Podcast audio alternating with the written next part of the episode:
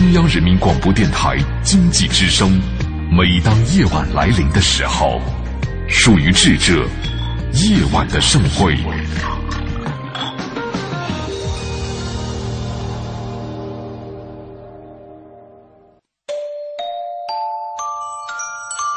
梵高的星空没有告诉我们，那个充满期待但却终生孤独的画家心中承受了多少痛苦和矛盾。他只是静静的流转，安静的有些绝望。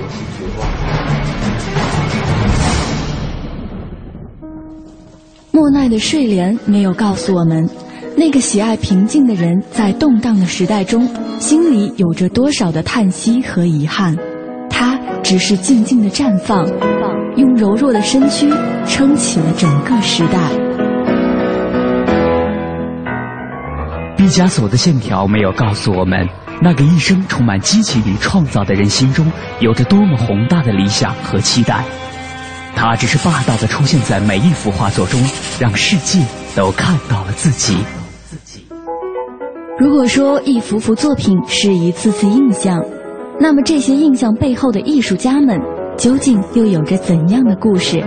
凡尘工作室艺术系列全新话题：印象、写实与浪漫，带您一同走入艺术背后的世界，对话艺术家，还原他们最真实的样子。讲述他们最浪漫的艺术理想。本期主题：走在路上的艺术。本期节目嘉宾：西蒙·黄丽。西蒙，法国画家、作家、旅行家，法国游记画家协会创始人。十四年前，第一次来到中国的旅程，就让他结下了与中国的不解之缘。今天。他已经把家安在了这里。他说：“中国传统文化中诗画一体的结合，让他找到了一种内在的归属感。他一路走来的艺术道路上，究竟有着怎样的故事？他眼中的中国又是什么样的？”带着这些问题，我们的记者杨安为您采访了艺术家西蒙和他的太太黄丽。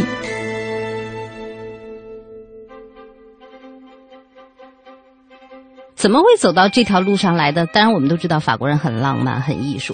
他说，他从小的时候就是他父亲带他画画啊，嗯，跟家里人一起，从小就画。嗯，他父亲画画画就把他带出来了，很喜欢啊，很喜欢。他就这个东西就成了他生命的一部分，生命的一部分。呃，是 pas une partie de ma vie。他说不是一部分，他就是他就是我的生活。他说我不把不把我自己的生活和艺术分开的。嗯嗯嗯。C'est c'est 老舍 qui disait que 他说是是老舍说的生活是一个艺术品。老舍说的。他他他看了很多老舍的书，看了很多老舍。他他啃下了四世同堂，他非常非常的感动。最开始的时候，他看着被翻成法语的时候是，三三本厚厚的书，他说他能看得下来吗？他一口气把它看下来，哎呀，他觉得真的老舍是一个非常非常好的艺术家，他对于每个人物的这种描写，他都非常感动，非常喜欢老舍，非常喜欢。嗯，那么法国的艺术家，比如说文学作品的文学家，您喜欢谁啊？J'aime Victor Hugo, Stendhal. 他说他喜欢雨果，嗯，斯蒂更斯。呃，斯汤达，然后呢，现代的他喜欢那个 Celine 呢，是二战时期的一个作家，然后他喜欢那个杜拉斯，就写情人的那个啊，他非常喜欢文学，他的他本身他是作家，嗯，他是画家也是作家，他说这两顶帽子是不能分开的，对于他来说，中国有一个传统的，过去中国的文人呢，都是既是。所谓的文人画嘛，其实文人也是画家的好多这样的。嗯，那么我不知道法国有没有这样的。但是西方不一样，嗯，多数的画家是不是作家？不是作。哎，多数的作家不是画家，但是他很那个什么，他很奇怪，他二十岁的时候就发表了第一篇小说。嗯，他有现那个中学刚刚毕业的时候，他就跟他妈妈说，他要一年的自由，他父父母就给了他一年的自由，他就用这一年的时间写这本小说。这一年的自由对他个人的成长来说意味着什么？他说这这一年是非常非常重要的，在他生活里边，因为他很小的时候，从十五岁开始，他就他就想梦想着写一本小说，他每天都记日记，他又有有有了很多素材，他有了这一年啊，他写了这本小说之后，他自己真正的觉得他认准了这条路，要成为作家。其实一个人可能喜欢艺术、喜欢文学，和你做这件事情还是两码事。尽管说法国人很浪漫。呃，法国的文学艺术呢，是可以说在整个这个世界都是让我们非常的敬仰的哈。但是法国人也要过日子，也有各种各样的过日子的方法哈。选择走这个路和选择一份职业、一份工作、一份营生去做，可能还是要有一个选择的。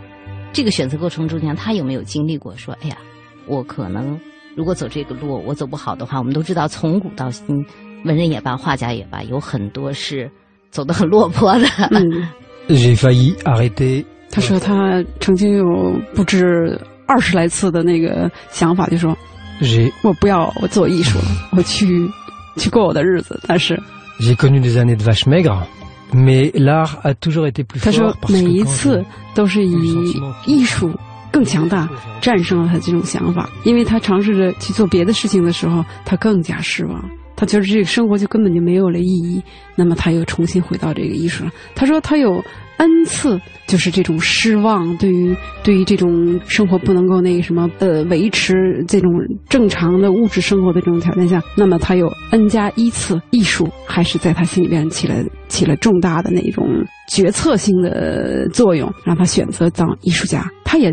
走过了一段非常非常艰难的日子，他知道艺术的艰难是怎样的，他也知道诸多的艺术家走过了这么艰难的路。他说：“别人能都能过去，我也能过去。”而且，他对于艺术确实有一种执着，是一种不懈的执着。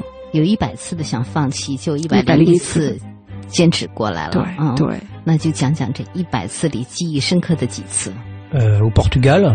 Ma vie de peintre a commencé au Portugal. Euh, j'ai peint pendant trois ans. 他说，举一个例子吧，呃，他的艺术家的生活就真正成为职业画家，是从葡萄牙开始的，因为他在葡萄牙住了三年。那么这三年期间呢，他做了很多很多的画儿，他觉得自己有有这种功底，有这种呃热情，然后呢，他就跑遍了波尔图的那些画廊。结果每次都被人家拒绝了，他最后真的都没有没有饭吃了，就跑到那个就是国外都有那种慈善的那种救济的救济的救济餐啊的那种那种车，然后他去吃了几顿救济餐之后，他觉着他一定下定决心放弃这个艺术家了。他艺术家不是人过的日子，他要背上他的他的双肩包去去印度旅行。结果呢，在这个期间，他遇上了两个贵人，彻底转变了他的命运。然后他在他在联合国教科教科文做了一次非常成功的展览，法兰西在波尔图的学院做了一次展览，他的画全部被卖掉了。这样的无形中又增加了他作为艺术家的信心，他更坚定的在这条路上走下去。嗯，故事的主角都是人，这个人不仅包括。坐到我们话筒前的人，也包括跟他们生命相关的一些人。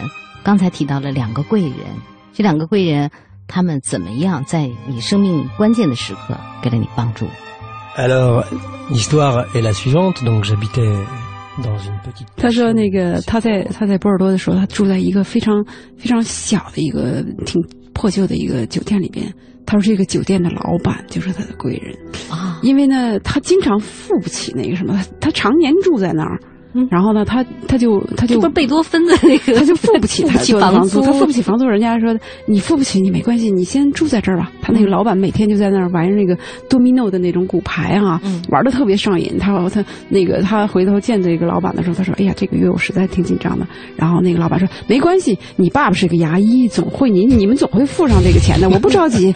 你你就先去画你的画吧。”嗯。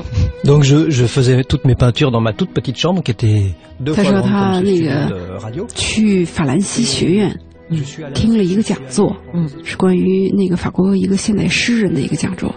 然后呢，他就是是这个是这个法兰西学院的院长讲的。这个这个讲座呢，他非常喜欢，因为他喜欢文学，喜欢诗。他就在那个讲座之后呢，跟这个法兰西学院的院长叫克洛德·丹纳里，然后呢就聊了几句。这个院长就跟他说：“我非常喜欢绘画，绘画在人的生命中间是很重要的。你是个画家，你明天把你的画拿过来，到我们学院来看一看。”嗯。Et le lendemain, j'ai pris tous mes rouleaux de papier sous le bras. 他说：“那那他就准备了画。他回到酒店之后，然后呢，他把所有的那个画卷起来就要出门。这个时候，酒店的老板叫宾斗，宾斗就把他叫住了，说：‘西蒙，你去哪里？’他说：‘我去法兰西学院。’然后他说：‘你站住，你不可以这样出去。’然后西蒙说：‘为什么？’他说：‘我们葡萄牙人最重要的就是两头，嗯，一个是脑袋，一个是脚。你看你的头发。’他命令他的老婆给西蒙。”重新做了头发，然后自己趴在蹲在地上，给西蒙把皮鞋擦得干干净净，然后说：“这回你可以走了。”这是一个真的故事，真的故事，真的故事。Et après, donc je suis arrivé à l'institut français. 他说：“丹丹也就他去去了法兰西学院，法兰西学院学院的院长在一个那个硕大的一个阶梯教室里边，让他把所有的画全部挂起来，然后呢，他坐在那里边看了一个多小时，最后。”在这一个小时多小时期间，西蒙很很难受，因为他不知道这个丹娜丽怎么评价他的他的画另外一方面，他又饿又累，然后呢，他就在那儿等啊。人的这种等待，在这种情况下，时间就变得很长。他就觉得他看了一个多小时，他一句话都没有跟我说。然后最后，丹娜丽站起来，握着他的手说：“今天晚上我给你三个建议，嗯，都是。”不好的建议，但是你必须要接受。第一，我请你吃饭。他说：“喂，马上就去。”然后，呃，第二呢，他说：“呃，九月份的时候，你在我们学校学院做一个个展，全部我来承担。第三，我买这一幅、这一幅、这一幅、这一幅，四幅画，价钱是我来定。”他写上了之后，西蒙说：“万岁。” 两个人就一起去吃饭了。那么丹娜黑就成了他永远的朋友，直到去年前年的时候他去世了。而且西蒙还画了一张丹娜黑的肖像，嗯，就是在我们市府让西蒙准备一个个展的时候，给了他一张白条，说，嗯，两年之后我们需要你一个个展，给你一个大厅，你想选什么题目选什么题目，我就要西蒙的画。结果西蒙就选了。就画了一批在我生命中有影响的人物，嗯，其中就有丹娜里。嗯，dans une vie d'artiste, il faut du talent。嗯，他说，呃，作为一个艺术家来说，要有天才，这是肯定的，但是一定要有机会，还要你有一种勤奋和勇敢。那么这个机会就包括你遇到的人和能够遇到的呃事情，你能抓住的这种机会。那么这种勤奋也是。三者是不不可缺一的。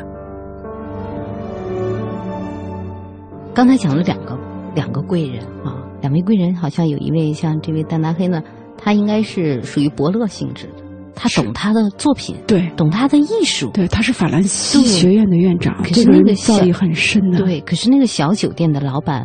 他可能不太懂他的作品。哎呦，西蒙，你可不知道，他对于底层社会的人的那种，呃，那种生活的那种亲、那种贴近哈，是在任何国家里边都会出现的。他在葡萄牙住了三年，他在海边跟渔民住了一年，他画了一组一成套的那个海边渔民的那个肖像，因为他在那个他住的那个地方哈，就在渔村里边，然后他每天呢去到渔村的那个咖啡厅里边。去画画，嗯，结果呢，那些渔民打鱼回来都要到都要到咖啡厅里边，所以他就每看见一个人就画，直到现在他也是走到哪儿画到哪儿，他已经有大概几百上千张的中中国人肖像了。现在我们周围很有有有两种情情况，有一种人他们特别的关注生活，他的画所有的东西都是他眼睛看到的这个世界的东西；有一些人呢关注内心的东西，他憋在画室里边。去做内心的这种深深度的挖掘和体验，对于生活的这种接触，对于社会的关注，对于底层，对于这个世界的更多的这种老百姓的关注要稍微少一些哈。呃，我不知道法国的艺术有没有也是有，也是也是这样子的，但是西蒙完全属于第一类画家。他也在他的画室里创作，他拿画室里边创作出来的东西，从来没有真正的离开过生活。他也挖掘内心的东西，但是这内心的东西的基调和素材一定是在生活里边来的。他非常喜欢哲学，喜欢诗歌，所以他读了太多太多的书，所以他把这些东西都糅合在一起的时候，最后是他的室内创作。嗯，一个人其实走哪个路子，走到哪个哪个方向，可能是跟他成长的过程是有关的哈。一定，嗯，对，可能比如说他为什么会那么关注。用我们中国话来说呢，就是从土地里长出来的东西，很底层的哈，生活里的东西。这个跟他早期的经历会有关系吗？嗯，进入这个行当的时候的这种早期启蒙的一些东西有关系吗？Ça vient du voyage, ça vient de la fréquentation. 他说这些东西来源于来源于他的旅行，他走过走过几十个国家哈，呃，更来源于家庭。因为他父母所给予他们这些孩子的教育，就是，呃，你不要看这些人的，就是这种社会的这种层次上的水平高低，什么样的人，我们都要以同样的爱心去接触。那么呢，他在诸多的这个旅行当中呢，他就接触了各种层次的人。他说，他不在乎这个人的生活水平高低、文学水平高低和在社会上的地位高低。嗯，他注重的是面对他这个人，能跟他有一种对话，有一种交流。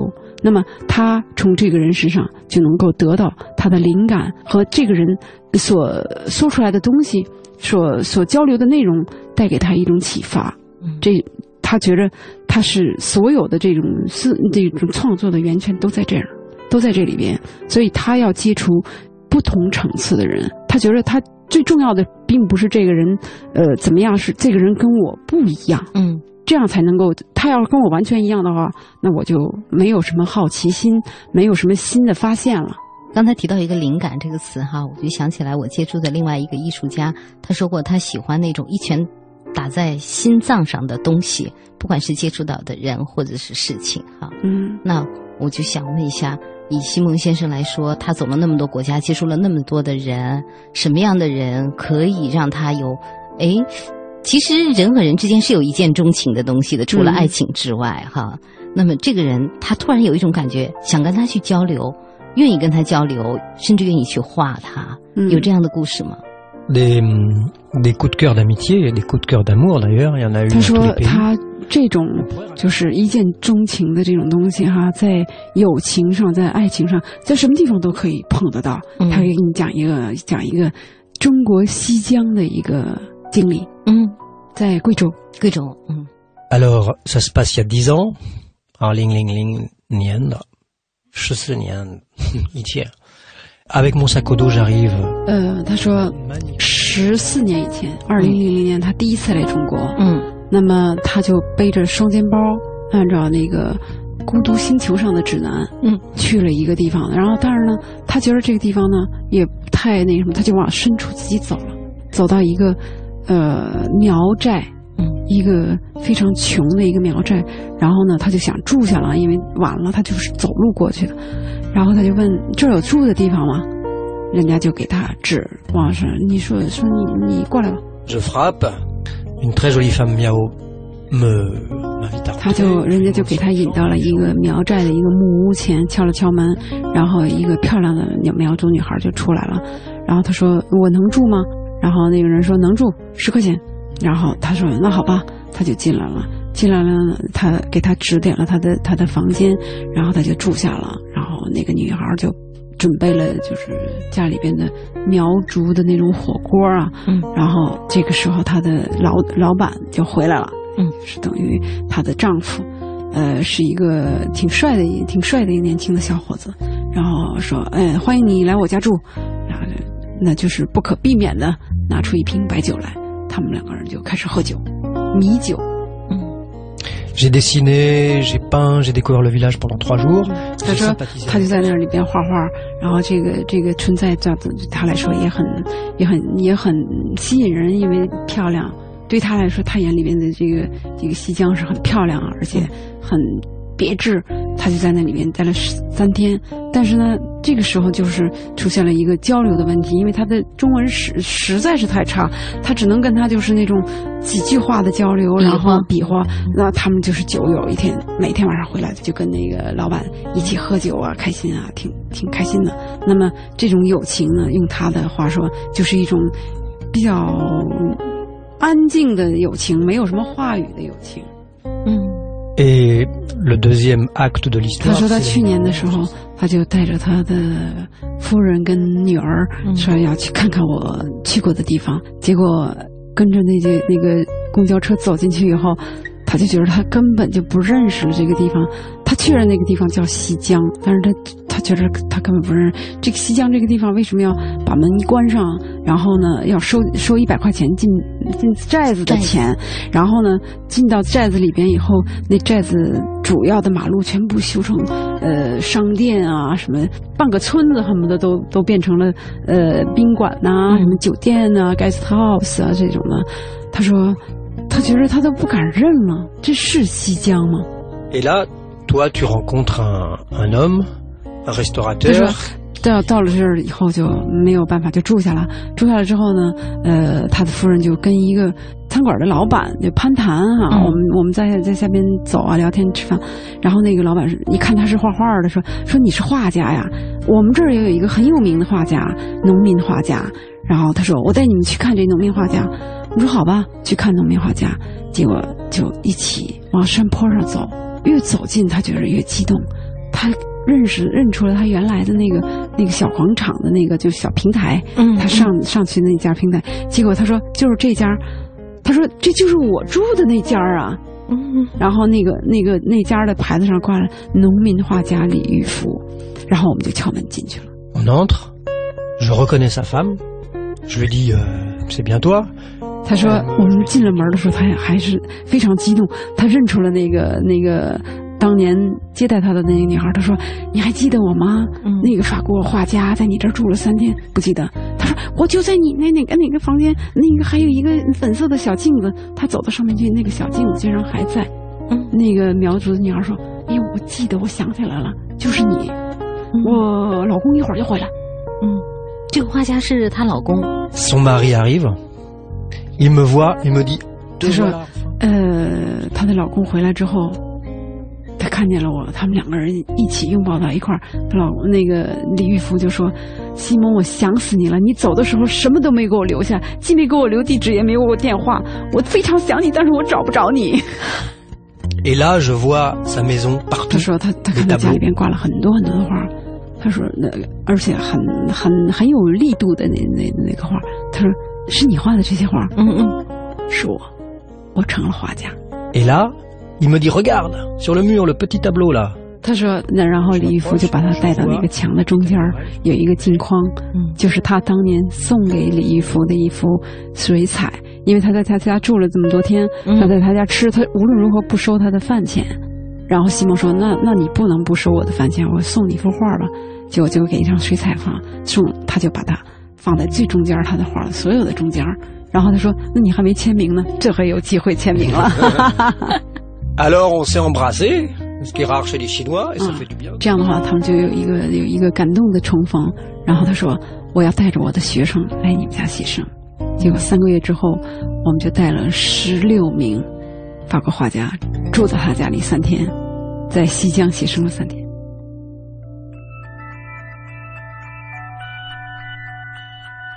正在收听的是凡尘工作室全新系列《印象、写实与浪漫》，精彩稍后继续。稍后继续。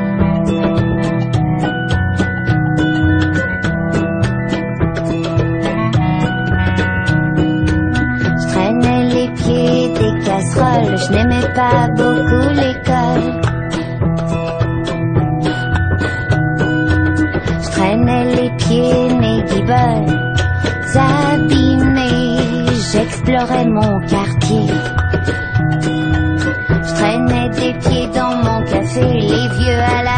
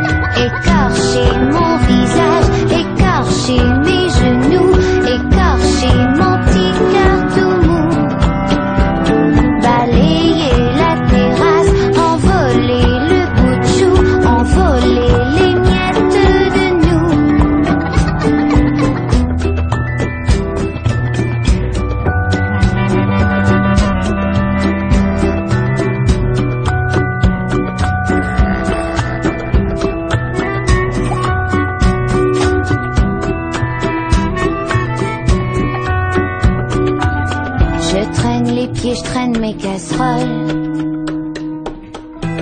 Je n'aime toujours pas l'école. Écorcher mon visage, écorcher mes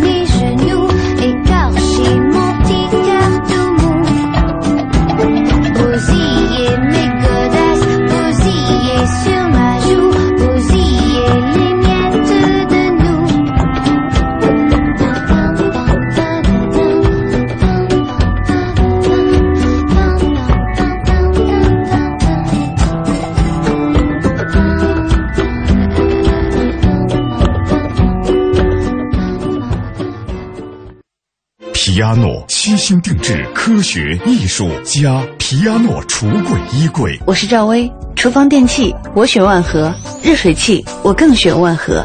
皮亚诺，中国高端定制家居领导品牌。皮亚诺橱柜衣柜。您也许在北京已经小有成就，但想让投资收入合理化；您也许在上海已经成家立业，但想让家人过得更好；您也许在广州已经打拼多年，但想让生活更加悠闲一点。无论您在哪里，您内心都在渴望拥有更好的财富保障。现在很多人都在尝试新的投资，有一种很流行的投资品种叫现货白银，它可以让你的闲钱活起来，工作投资两不误。感兴趣，请发送短信八零八到幺二幺幺四了解一下。现货白银只看一根 K 线图，二十二小时随时交易，操作起来很轻松。请发送短信八零八到幺二幺幺四，免费开户做白银。发送八零八到幺二幺幺四做白银，帮您梦想成真。投资风险需谨慎。中国广播音像出版社隆重推出的《中国广播经典系列朗诵 CD 光盘》，既有夏青朗诵的唐诗三百首，也有方明的播音作品专辑，还有集合齐越、葛兰、雅坤、于芳、姚科等中央人民广播电台老中青三代播音员精心演绎的配乐朗诵光盘、中外名篇经典诵读和红色经典作品朗诵。朗诵作品风格多样，赏心悦耳，是中国朗诵艺术的优秀典范。产品均随碟附有作品原文，是学习、欣赏和正音的难得佳品。欢迎登录中国广播网查询，咨询电话零幺零八六零九二五幺幺零幺零八六零九二五幺幺。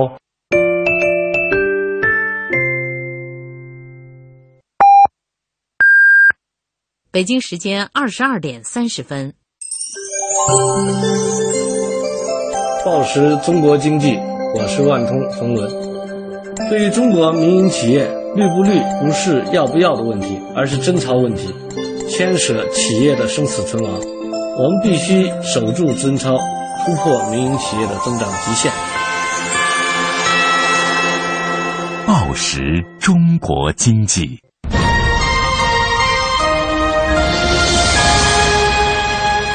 济之声，进一步的声音。经济之声，这里是中央人民广播电台经济之声。每当夜晚来临的时候，天晴满树花开，雨天一湖涟漪，阳光照耀城市，微风穿越指尖。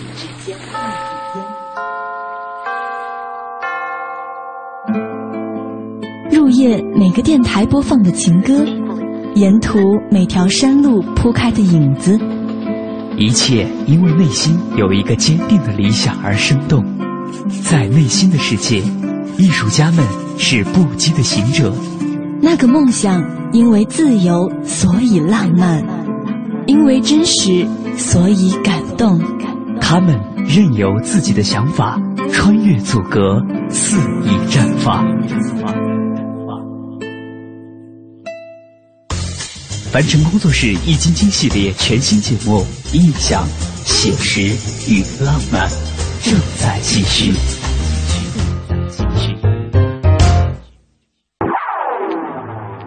本期主题：走在路上的艺术。本期节目嘉宾：西蒙、黄丽。听众朋友，大家好，我是杨安。今天做客我们节目的有两位嘉宾，其中一位呢是艺术家西蒙，他是来自法国；另外一位呢是西蒙的太太黄丽女士。西蒙，法国画家、作家、旅行家，法国游记画家协会创始人。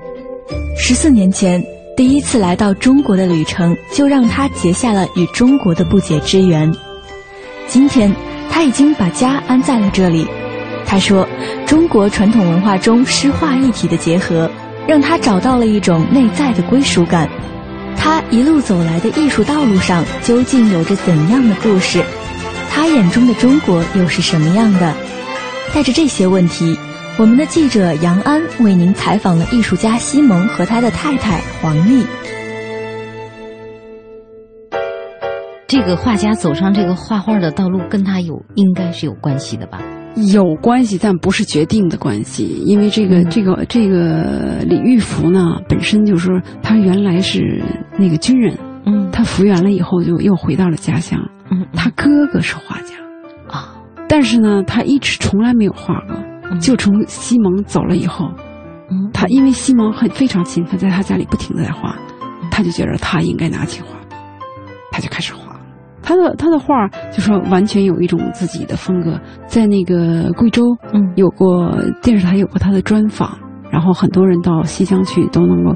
那个西江的那个外边的大牌子上就有农民画家李玉福，因为他去的时候他也不知道人家叫什么名字，嗯，就是那儿老板就不知道老板叫什么名字。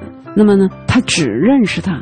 结果他走到他，因为他那个住的那个地方还没有怎么改变，因为他惯住的是那个山山上边的地方，他可能要住在住在街面上的一个一个地方的话，他可能就不认识了。那么他走到那个那个那个山上的那个地方，还有一个苗家特别特别的特别的那种小圆的那种广场，是石头排的。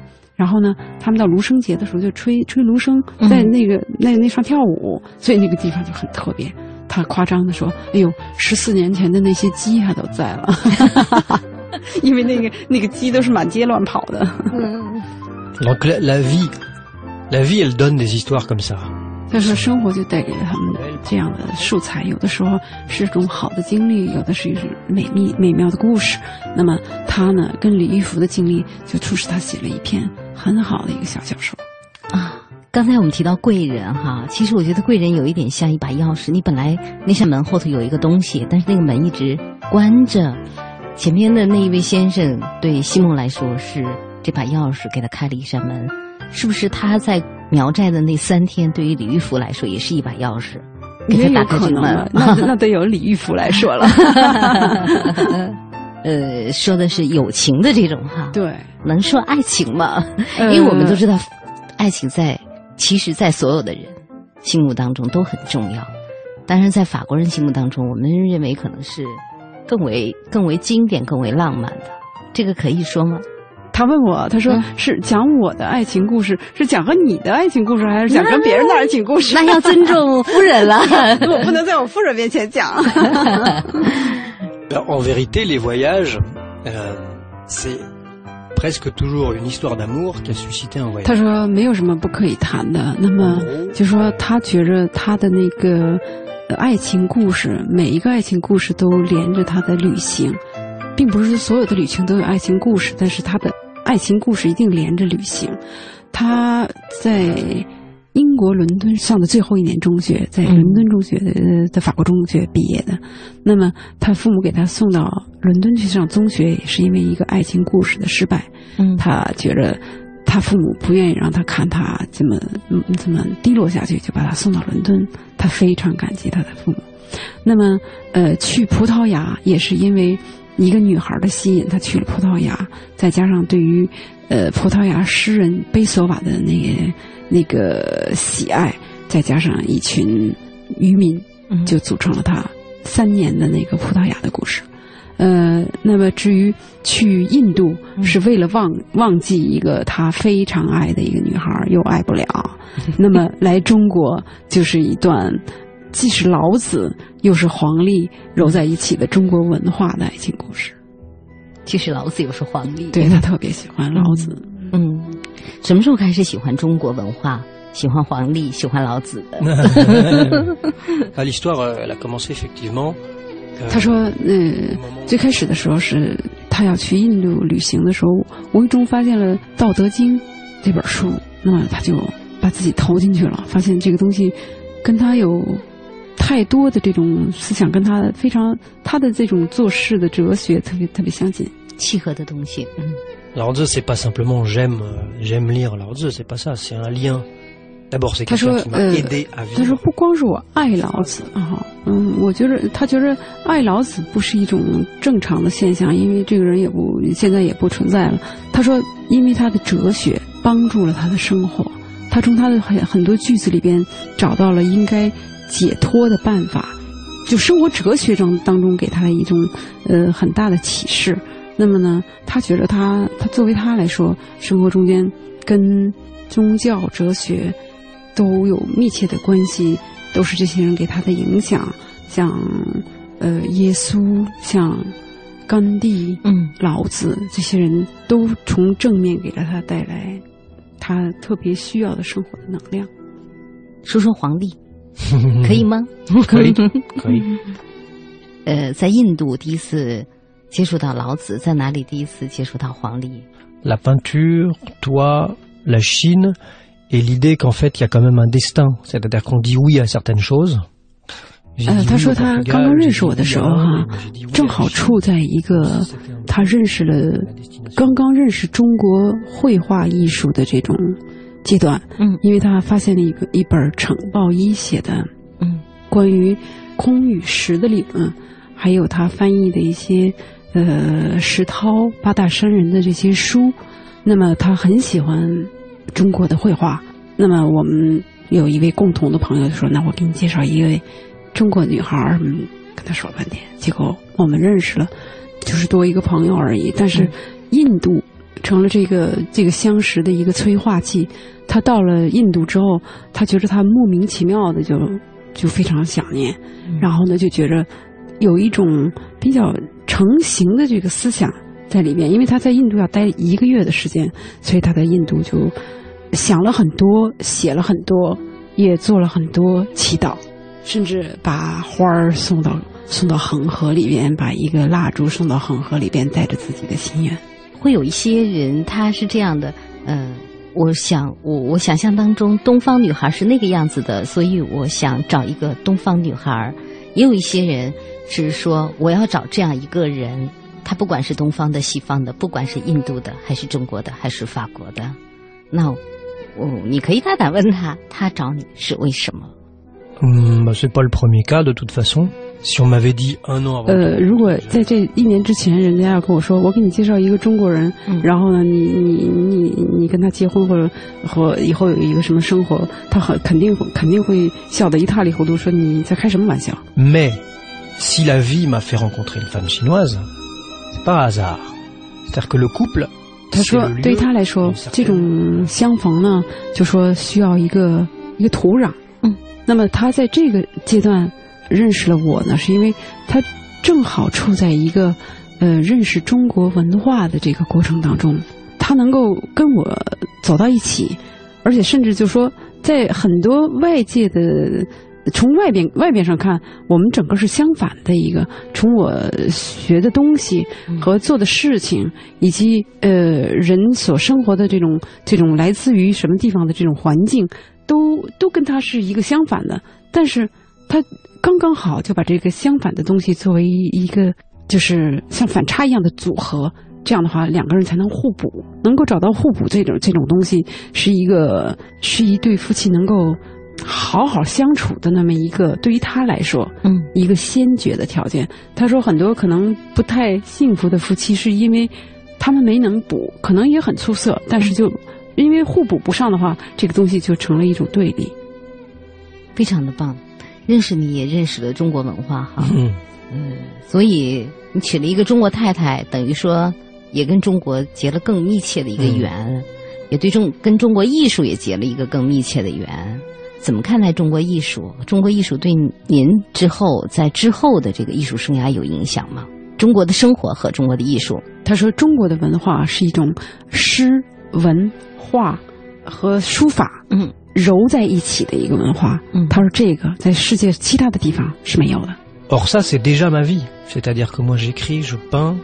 他说他感觉到特别亲切，就是他在法国的艺术家里边，他说算是一种比较另类的。他既写又画，嗯嗯，然后呢，他的他的就是那种西文的那种书法写的非常好，嗯，所以呢，他又喜欢诗，嗯。那么在在法国的这种艺术家里边，他是比较专项的。嗯，比如说有的人他绘画，他就是绘画；有的人那个写书，他就是写书；有的人是诗人，就是诗人。能把这三个四个揉在一起的人，打通实在是非常非常少。他说他在中国的这个文化里边，他找到了他自己，他找到了他的位置，他觉得这个这个太适合我了。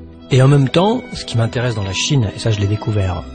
他说他来到中国以后，他会发现中国的这种强大的气场。嗯，他是他是非常喜欢尼采的人。尼采就说说你个人的这种活力哈、啊，一定要在众多人的活力之下，你才能够抛出去。他说他到了中国以后，他发现他找到了他自己这种抛出去的这种力量。那么中国的这种这种强大的人气和这种集体的力量，在在法国他是找不到的。Par contre, il faut pas brosser un tableau trop positif.